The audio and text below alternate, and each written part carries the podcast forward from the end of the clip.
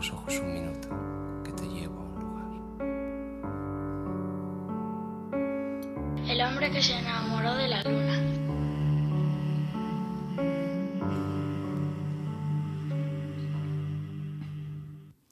Comenzamos el segundo bloque de la edición 380 de El hombre que se enamoró de la luna, colgados aquí en la luna, en la planta cuarta del corte inglés de Callao, en la sala del ámbito cultural, donde ni más ni menos tenemos la oportunidad de decir una frase que nos emociona. Porque luneros, luneras, hoy tenemos el privilegio de escuchar la voz de Solea Morente.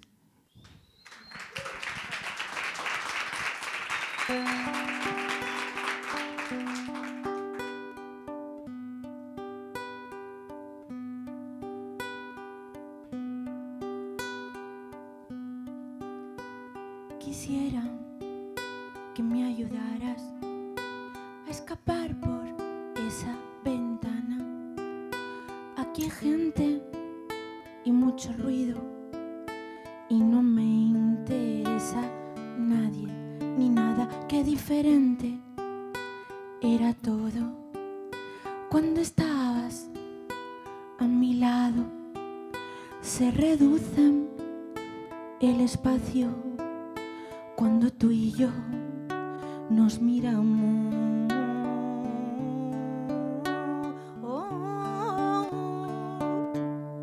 Ayer te fuiste y me dijiste que cantara y no llorara, que echara la pena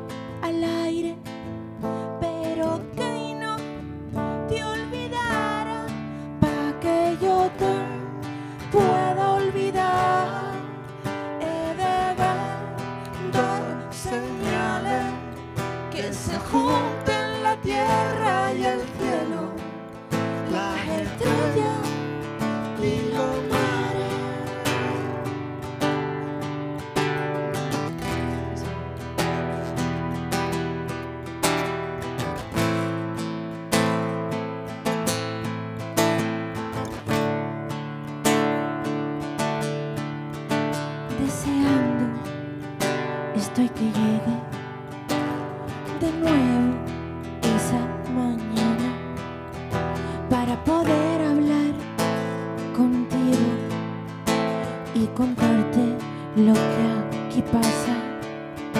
Qué diferente era todo cuando estabas a mi lado. Se reduce el espacio cuando tú y yo nos miramos. Oh, oh, oh, Ayer te fuiste por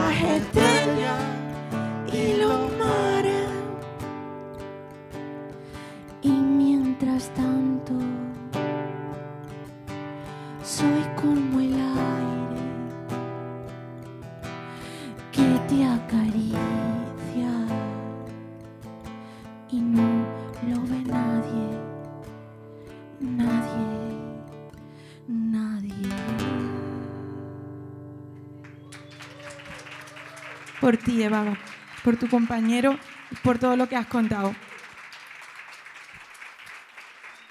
Gonzalo, muchas gracias.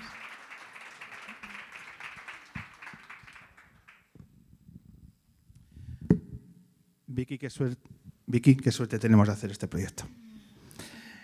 Soledad Morente, bienvenida al hombre que se enamoró de la luna. Muchísimas gracias. Es un placer enorme y además salir de la Tierra un ratito, estar un ratito en la Luna no viene mal porque con lo que está cayendo. Viene bien, sí. La verdad es que hay, hay veces que salimos de aquí y de nuevo pisamos la ciudad y, y pensamos, con el agustito que estamos aquí arriba. La verdad, que se crea aquí un ambiente, un ambientazo en la luna increíble. sí, sí, exquisito. Pues Muchas gracias por invitarme. Nada, un verdadero, un verdadero placer. Llevamos un tiempo eh, intentando que encajasen las, las, agendas y demás, y mira, Sí. finalmente lo hemos conseguido. Eh, Soledad, preséntanos a tu músico. Sí, que ha estado- pues vengo acompañada del grandísimo Gonzalo Bruno, eh, que es bueno, es mi compañero en la banda, eh, toca el bajo, y, pero bueno, es un crack, toca el bajo, la guitarra, es un grandísimo arquitecto, es uruguayo. y, y no sé, es, es un, es un crack, Gonzalo Bruno con todos ustedes.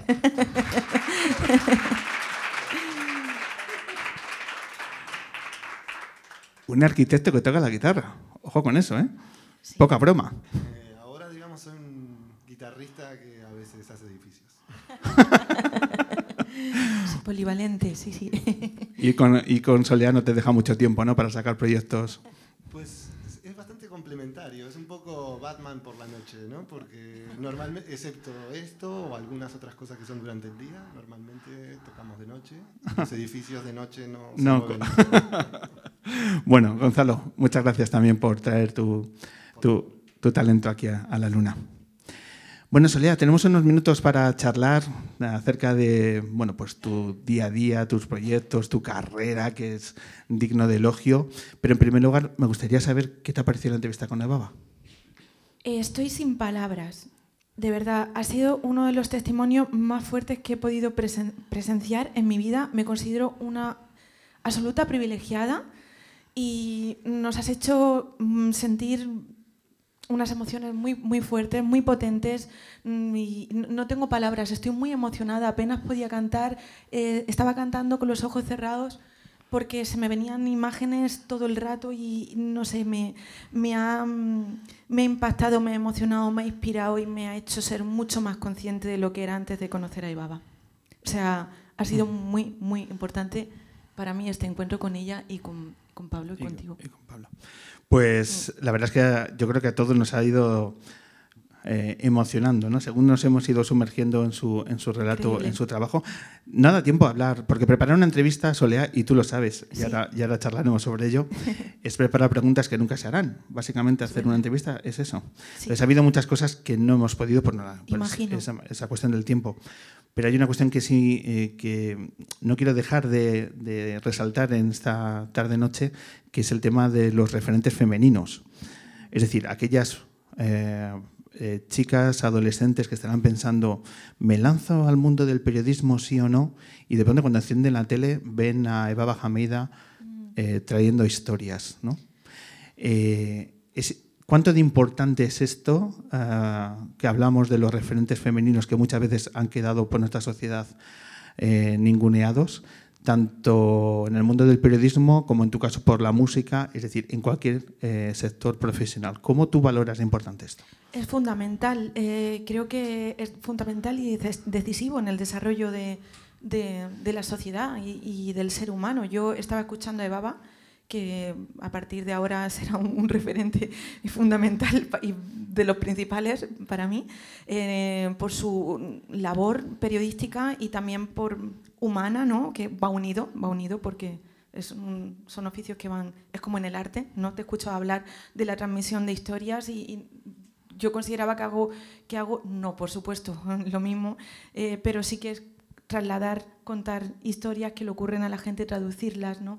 a través del arte para comunicarlas. El, el- tema de los referentes me parecen fundamentales. Yo estoy aquí ahora mismo sentada contigo, tengo esta suerte gracias a los referentes eh, que he tenido, pues escritoras como eh, Simone de Beauvoir, Virginia Woolf, eh, Natalia Ginsburg, mm, no sé, mm, Annie Ernaux, mm, Marta Sanz, que la, estuve escuchando aquí hace poco, y que mm, se visualicen esos referentes y que lleguen a la sociedad, pues es, una, es, fundamental. ¿no? Por ejemplo, escuchaba hablar a Eva de ese compromiso con su oficio y con ella misma. Eh, a mí me ha inspirado muchísimo y me ha dado fuerza. A lo mejor venía un poquito más bajita hoy, pero he dicho, me como el mundo, ¿no? Escuchando a alguien así. Si, si ella puede y lo hace, es un ejemplo para, para todas y para todos. Me gusta mucho eh, eh, leerte en entrevistas que más de una ocasión has relacionado tu desarrollo artístico con tu desarrollo humano y personal, que es algo que va muy de la mano. Que haces un discurso como diciendo, yo en el artístico voy creciendo como crezco en lo humano y una cosa se retroalimenta.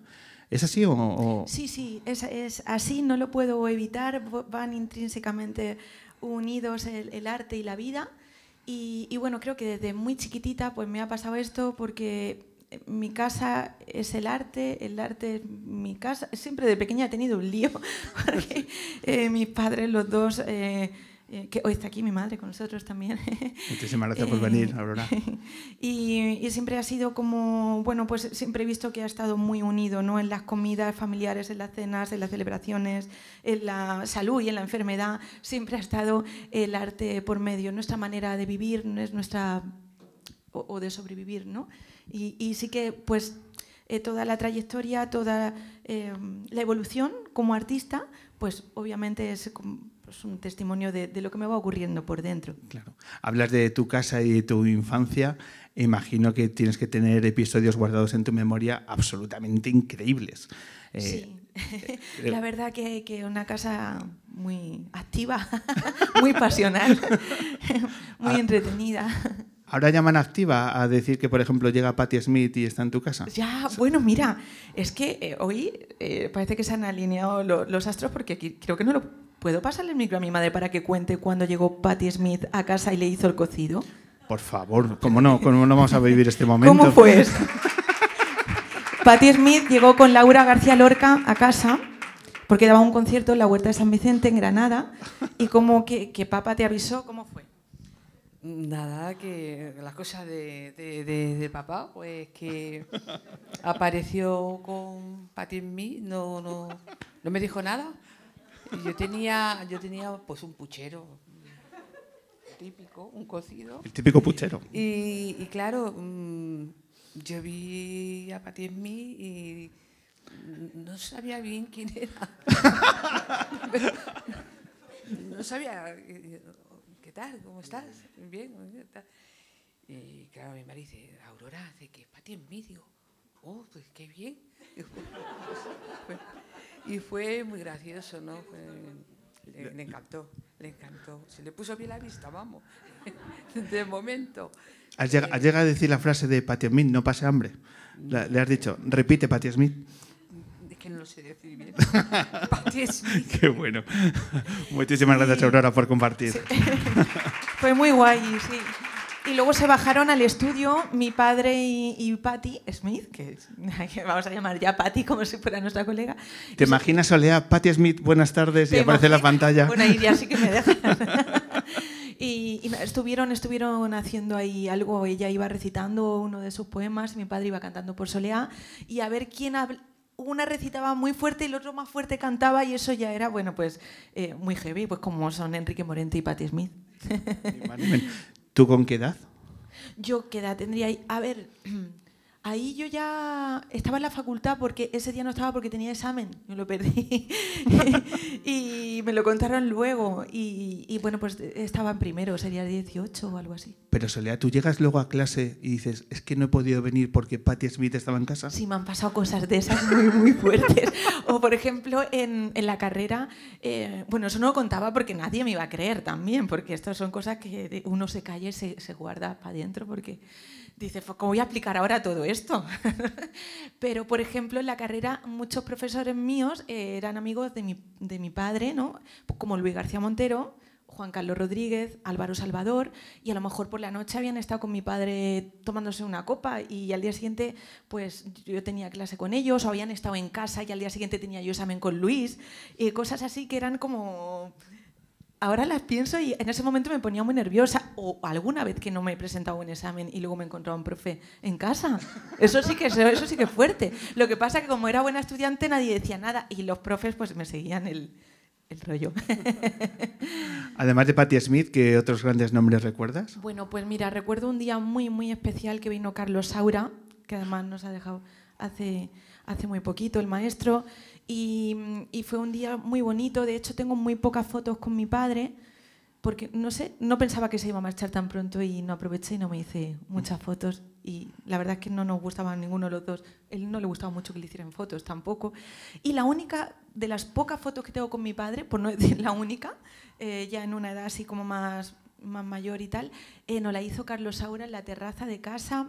Y, pues nada, una delicia de escucharle hablar y. Eh, bueno, también ha estado Fernando Trueba, pues ha estado Tomatito, Paco y Lucía, Camarón. eh, muchas anécdotas también. Con Camarón hay una anécdota muy bonita. Yo ahí no había nacido, pero sí estaba Estrella, mi hermana. Y, y, bueno, pues Camarón y mi padre se, inter- se intercambiaban objetos. Eran tan generosos y tan, y tan, no sé, se querían tanto, ¿no? Que pues una vez vino Camarón con un, con un cassette, ¿no? de estos chiquititos, que pues una grabadora, de estos de meter la cinta y tal. Y, y mi padre sabía, acababa de, con un premio que había ganado hace muchísimo tiempo, no sé qué premio, el premio, el premio nacional de, música, de cante, em, se compró su primer equipo de sonido con unos baffles y tal. Estaba ahí el hombre, pues imagínate, súper orgulloso de haber podido comprarse esa herramienta. Y, y Camarón, con mucho arte, le dijo, Enrique, siempre estamos ca- intercambiando fandangos, soleá, ¿por qué no nos cambiamos el casé con él? Y, se, lo, cambiaron. Sí, y mi madre dice, recuerdo a Camarón bajando con los altavoces por la escalera. ¿Qué cámara? Dice, era más grande el altavoz que Camarón. Y cosas así, pues quién más, no sé, mucha gente. Le- sí. Leonard Cohen. Pues Leonard Cohen no llegó a estar en casa, casi, casi, casi, pero sí que, que le hemos podido conocer y, y, bueno, mi padre y Leonard Cohen sí que llegaron a entablar una relación preciosa. De hecho, hay, bueno, hubo un encuentro aquí en el Palace, que hay unas fotos súper bonitas que están tomándose algo y fue cuando mi padre le contó que iba a hacer Omega. Luego le vimos en un FIP, que recuerdo que llegábamos al festival eh, y estaba cantando Leonard Cohen y llegábamos nosotros. Digo nosotros porque mi padre nos llevaba a toda la familia en, en la compañía. Y era un, un concierto que mi padre hacía Omega y fue muy emocionante que se bajaba Leonard Cohen, subía mi padre para homenajear a Leonard Cohen en- con su proyecto Omega. Y también hay- hubo ahí un encuentro en los camerinos que fue increíble y nos lo, nos lo presentó mi padre a, a Leonard Cohen a todos. Él le llamaba Leonardo. y, y nada, pues recuerdo ese abrazo tan emocionante y tanto cariño y tanto respeto entre esos dos grandísimas, grandísimas personas primero y luego genios. Totalmente. Soledad, ¿y tú de pequeña abrías la puerta del estudio y te colabas? ¿Tenías Sí. esa...? ¿Sí? Sí, sí, muchas veces, pues claro, me colaba en las grabaciones. Mi padre era mucho de mm, hacernos partícipe de sus proyectos mm, musicales y a lo mejor estaba, yo estaba estudiando arriba mm, en casa, porque arriba estaba la casa y abajo en el estudio, y decía pelota, porque mi madre artísticamente se llama la pelota. ya un día la traes a ella y te cuenta todo, porque sí. y mm, cuenta, pregunta, pregunta, ¿quieres preguntar? No, es que ya, ya hablaremos, pero el último jueves del siguiente mes grabamos. Eso. Entonces ya, ya lo vemos. Vale, está feo cerrar una entrevista con, con el público delante, pero yo qué sé, Bueno, que no, no hay- por nuestra parte no, hay ningún- no hay ningún problema. ¿Vale? Os va a encantar. Bueno, sí. Que per- perdona, artista, además. Nada, y mi padre pues decía, pelota, están las niñas, o está el Kiki, eh, que mi hermano por ahí, dile que bajen, que necesito que me toquen las palmas o me metan unas voces. O era como que siempre pues muy unida la vida y el arte, como te decía al principio. Hace como dos meses tuvimos la oportunidad de entrevistar eh, a Antonio Arias eh, porque estaban presentando eh, el último disco de Lagartija Nick. increíble. Y esa tarde fue la primera vez que eh, sonó la posibilidad de tener a Soledad Morente en la luna. Y se lo comenté.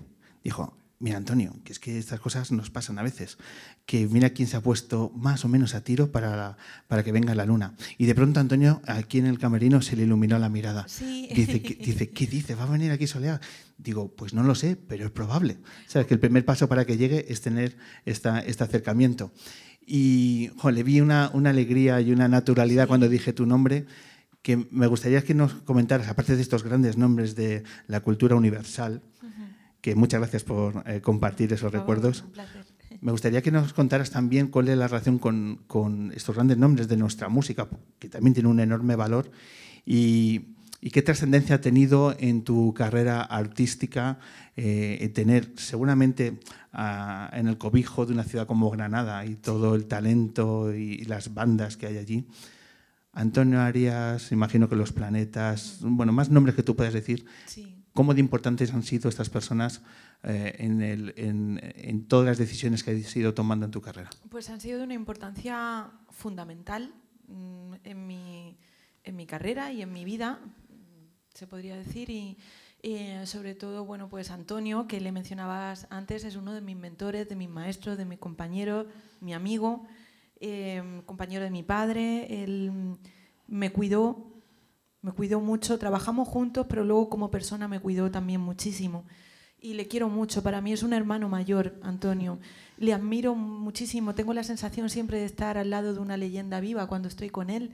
Y es como, jolín, qué, suerte poder haber disfrutado y poder disfrutar de Antonio tanto. Y es, es generoso, es, un genio y es muy buena persona. Y eso a mí me llena. Eh, de otras personas también de la escena granadina, pues también compañeros em, que han sido fundamentales en, mi vida, pues como Eric, Floren, J, eh, no sé, eh, Lo- Lo- Lori Meyer también, que son muy, colegas. Hay una escena mm, cultural en, en Granada muy, muy interesante, no solo rockera, sino también del clásico, del flamenco. Y, bueno, y en concreto, bueno, pues eh, en la escena rockera indie granadina para mí ha sido, bueno, pues un antes y un después, se podría decir, porque yo venía con un bagaje y, mm, bueno, con ellos pues como que descubrí otras, otros espacios, otras maneras de decir, otras maneras de mirar que, bueno, me, han servido muchísimo y me han ayudado a, a llegar aquí a, a la luna hoy. Porque tú resides en Madrid. Sí, ahora vivo en Madrid, pero vamos, estoy siempre yendo y viniendo a Granada. Cuando estás aquí, ¿qué echas de menos de Granada? Bueno, pues echo de menos a mi madre, que ya vive en Granada, a mi hermano Kiki, echo de menos Madrid. Yo soy madrileña y, y- y es que he terminado en Madrid porque la amo y me apasiona, pero estoy un poco estresada. A ver. Levantamos la mano y al compañero. Y, y en Granada, en Granada, como decimos nosotros, eh, se vive de otra manera, creo. ¿eh? Es, diferente, es otro ritmo. Veo que es otra, otra dinámica. Aunque a mí me va la caña y necesito Madrid porque no paro, soy un poco hiperactiva. Y, aquí en Madrid es la corte, ¿no? Se podría decir que en Granada, bueno, es otra, otra manera de vivir, otro ritmo y, otra forma eh, donde puedes descansar, reflexionar, pensar de una manera diferente y para llegar aquí y, y transmitir lo que has estado cocinando en Granada. ¿no? ¿En Madrid hay también esa comunión entre los artistas o la dinámica es otra? Bueno, sí, a ver, eso, es diferente. Es diferente. En Granada sí que es como más una pequeña familia, nos conocemos todos. En Granada sales un concierto a, a- Planta Baja, que es un sitio mítico, una sala de conciertos histórica, mítica, y sabes que te vas a encontrar con, o, no con todos, pero con, casi todos, casi todas. En Madrid también tenemos como una red, por así decirlo, ¿no? De contactos y de, y de comunicación entre los músicos, pero es una ciudad muy grande y, y- y no es lo mismo, no es el, el mismo el- el- la misma conexión. La verdad es que en Granada eh, nos tenemos todos controlados. Allí eso es un peligro. Es un Se peligro. sabe todo, como decimos. Para bien o para mal se Para sabe bien o para mal. Los dos ambientes son fantásticos y, yo los necesito los dos. Es que mi padre granaíno, mi madre madrileña, pues qué dedo me corto que no me duela. La- las dos ciudades me, me aportan y me construyen. Totalmente. Háblanos de tu podcast. Mi podcast, pues me, me- me da mucho respeto hablar contigo de, de mi podcast y hablar delante de una periodista como Eva de, de- de mi labor en, en la radio. Yo pensaba, cuando le estaba escuchando a ella, a Eva, digo, ¿qué voy a decir yo ahora? Porque ya después de lo que se ha hablado, que es la realidad más pura, eh, los dos testimonios de Pablo y de Baba, luego ya viene el arte, y viene, viene el arte, la literatura, la cultura, luego viene todo esto, viene la ficción, pero eh, eh, ha sido de un valor eh, sentimental tan, tan fuerte que ahora es como que, me cuesta. Volviendo a tu pregunta, perdón, mi, mi experiencia en, en mi programa de Radio 3, pues estoy muy agradecida a, a Radio 3, a Tomás Fernando Flores, que me ha dado esa oportunidad. Increíble, lo estoy disfrutando muchísimo y, bueno, aprendiendo a hacerlo, porque yo nunca lo había hecho, no, nunca había tenido un programa de radio. El otro día me dijeron, está muy bien, pero te trabas mucho. Digo, jolín, pues no piden a la gente, que, que- que nunca lo he hecho, ¿sabes? Que vengo de hacer conciertos, canciones, eh, bueno, un montón de cosas y es como a veces cuesta porque, hombre, eh, eh, no es fácil, pero está siendo apasionante, estoy aprendiendo muchísimo. Y bueno, lo que comentaba Eva de, mm, bueno, pues seguir eh, creyendo, fomentando y cuidando la tradición oral me parece increíble y tener esta oportunidad, pues, eh, y además hacer lo que, lo que me gusta y lo que quiero, es- está siendo un sueño, ¿no? Y es un espacio donde puedo comunicar lo que, mm, lo que siento, eh, cómo trabajo, eh, mis influencias musicales, sobre todo también literarias, pero bueno, eh, hay como dos espacios, uno dedicado al cante hondo eh, y al flamenco hondo y otro, bueno, pues a todas las influencias. Por ejemplo, ayer estaba pinchando a Camarón y después lo último de U2, ¿no? Y, y me- como que me gusta mucho eh, viajar de un extremo a otro. ¿Y cómo te sientes cuando cambias el rol y eres tú la persona que entrevistas? Has estado con María Rodés, con Sofía Comas. Sí. ¿Qué tal cuando cambias el sofá y te sientas en el sofá verde? Pues casi que prefiero estar aquí. Porque lo, lo otro me, me- me- me causa mucho respeto y digo, pero mm, no sé si las preguntas que estoy haciendo están bien, no, se está sintiendo bien, está, siendo interesante lo que estoy preguntando, ¿no? O sea, paso por muchos momentos de novata, total. Eh, pero bueno, la verdad es que hacía mucho tiempo que, que no me sentaba en el lugar de, de la entrevistada y, y- y lo echaba un poco de menos también, porque, bueno, tiene su punto.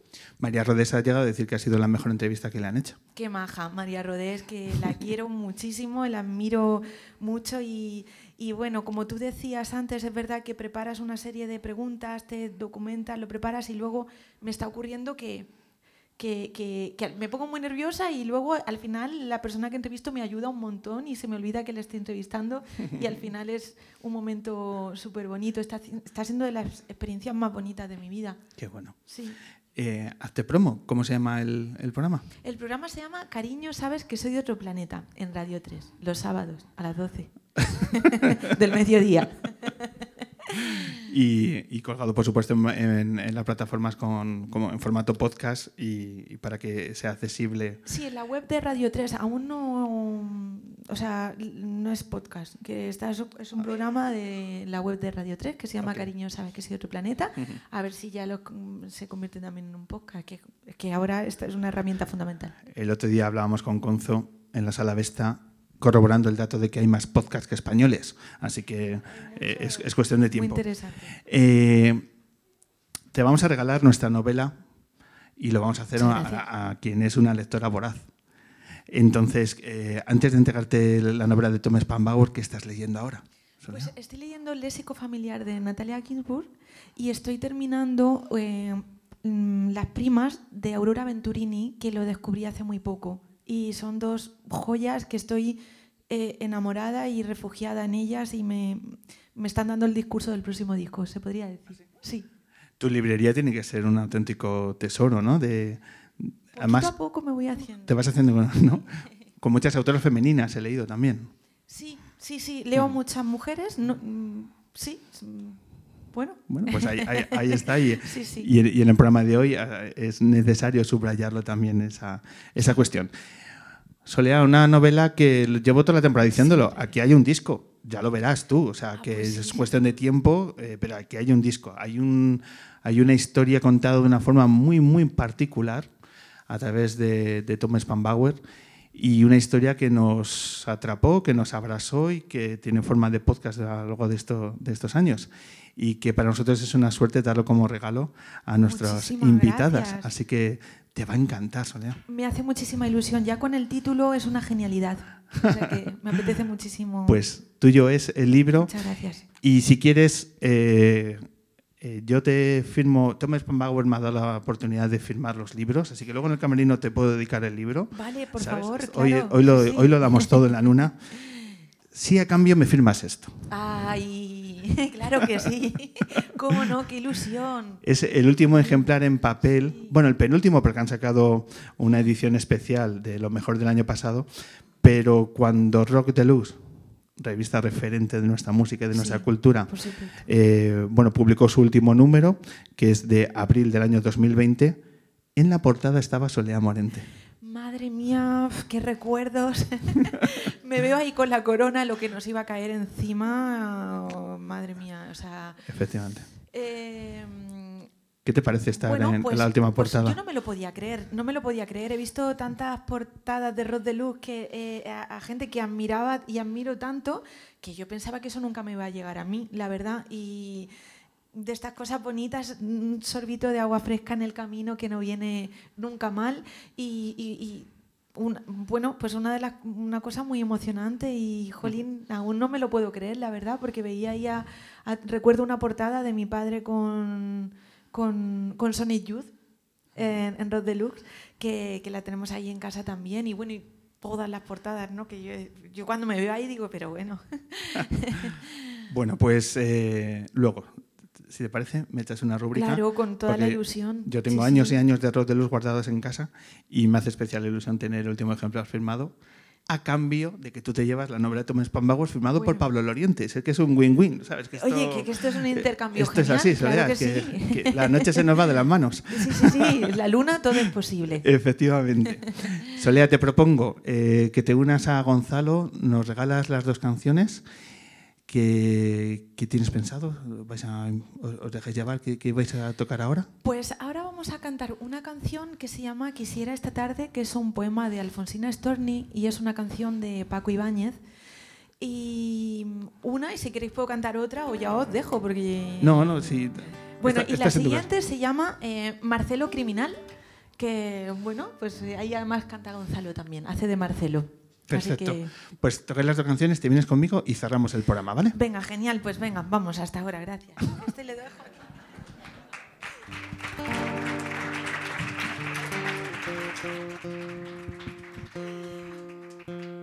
Mejor cantar que hablar, que me hago un lío que no veas. ¿Qué hacemos? Quisiera esta tarde. Vámonos.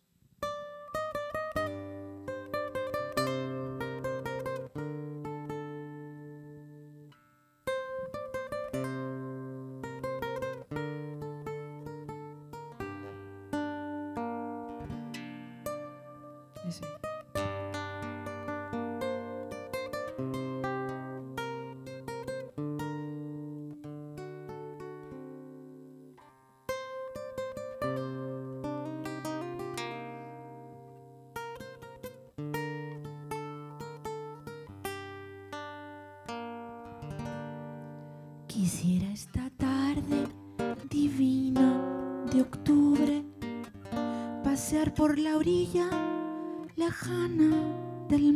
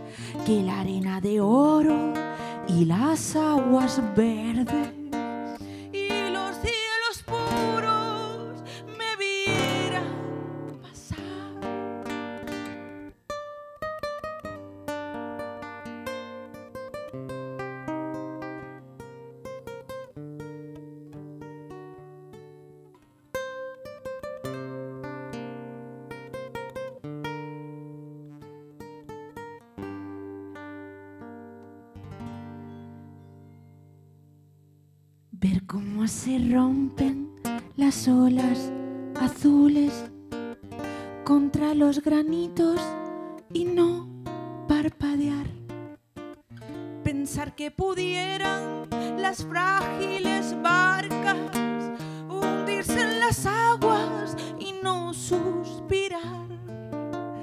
Ver que se adelanta la garganta al aire. El hombre más bello no desear amar. Perder la mirada distraídamente. Perderla y que nunca la vuelva a encontrar. Y figura erguida entre cielo y playa.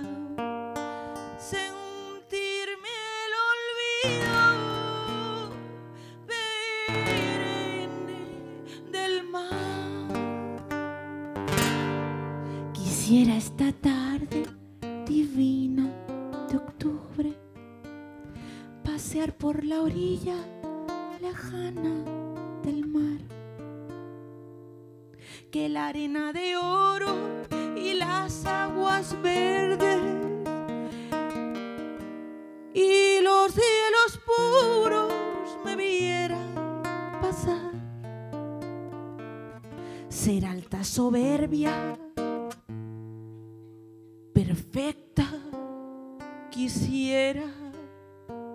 como una romana en medio del mar. Quisiera esta tarde divina de octubre pasear por la orilla lejana del mar, que la arena de oro y las aguas verdes y los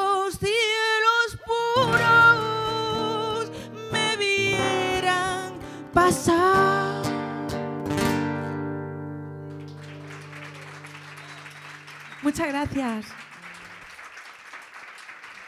Muchas gracias. Ahora sí, Marcelo Criminal.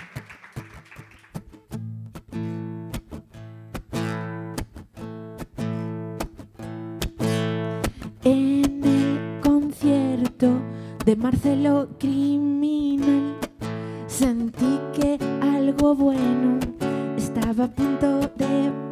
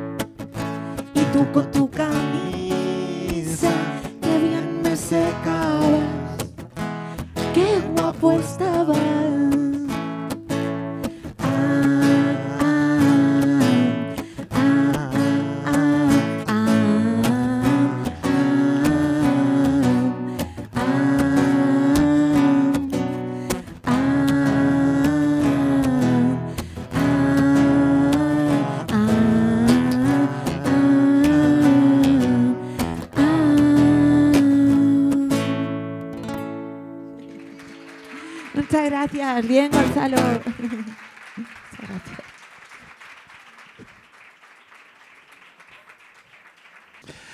Qué bien, Gonzalo, muchísimas gracias. Pues qué rato más maravilloso, Solea. Ha sido. Hemos estado a gusto, ¿no? Hemos estado que. Porque el corte inglés lo cierran, pero si no, nos quedábamos. Sí, es verdad, oye, pero bueno. ¿A qué hora, ce- a qué hora cierran esto? bueno, eh, ¿te parece que cerremos eh, nosotros el cierre? Es el momento que damos las gracias, porque esto es la suma de mucha gente. Entonces, ¿te apetece que hagamos el cierre de forma mutua? Porque ya que trabajas en la radio, pues. Claro. ¿Vale? ¿Para cuándo tu programa con público? Ah, buena idea, pues no, no, no no lo había pensado, tengo que hacer alguno ya, sí. Luego lo hablamos, Olea. Sí. Eh, vamos a escuchar la sintonía de un programa de radio que está dando que hablar y con, eh, con- encima de esa canción, que yo creo que vamos a estar muy a gusto, cerramos esta edición Olé. del hombre que se enamoró de una. ¿Te parece? Sí, claro que sí. Venga, a ver si te gusta.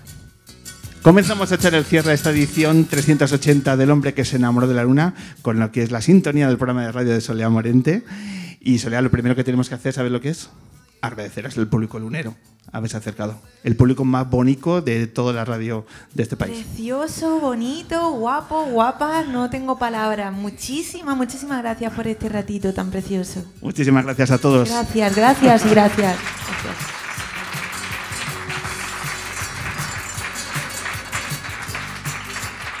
Luego vamos a agradecer, por supuesto, a Eva Bajameida por haber dado una luz tan maravillosa al primer tramo de esta luna. También, por supuesto, a su compañero, a Pablo Tosco, por habernos brindado toda su experiencia y habernos conmocionado con vuestro trabajo. Mil gracias, Eva Bajameida. Gracias, Eva. A toda la gente, has visto a la gente del ámbito cultural, has visto a Pita Sopena, a Jero, a Nacho, nuestro- los técnicos. Equipazo, equipazo mm, increíble que Eva hablaba antes de la importancia de- del equipo y aquí mm, un, un equipo mm, brillante. Aquí Muchas la, gracias. Aquí está la Champion. Muchas gracias a otra Sí. gente del ámbito cultural. Enhorabuena por este trabajo tan increíble que estáis haciendo. Y muchas gracias a, mi pedazo de equipo, a Becky Cantos en producción. Los mejores fotógrafos de la radiodifusión española son Rebeca Mayorga y Maqueda. También hemos tenido a Sara Cantalapiedra que está, se une al equipo, al mejor poeta que habita en cualquier satélite del universo, al gran Perú Saipres, los carteles de Manuel Granados y a nuestro técnico de sonido también, a Daniel Llévena, al cual le mandamos un abrazo de este pedazo de equipo lunero. Muchas gracias. Y por supuesto Gonzalo y Solea Morente, que vamos a decir, gracias por llevar la luna a Granada, Vale, que también tendremos que hacer una luna en Granada. Eso es. De nuevo, la frase más repetida, ya hablaremos, Solea. Ya ¿Vale? hablaremos. Muchas gracias por, por esta invitación. Ha sido un, un sueño. Gracias. Y además, muchas gracias por eh, tu anécdota, Aurora Carbonell, por acercarnos un poquito de Patti Smith y su caldero. Muchas gracias. Ole, viva el arte. Y permitirme que dedique esta edición. Ha sido un placer. Soy Pablo Loriente y esta edición está dedicada a dos personas que están hoy en el público y son las mejores personas que habitan hoy en el hábito cultural. Este programa va para Elsa y para Vera. Me lo vais a permitir. Un placer, Pablo Loriente. Nos vemos.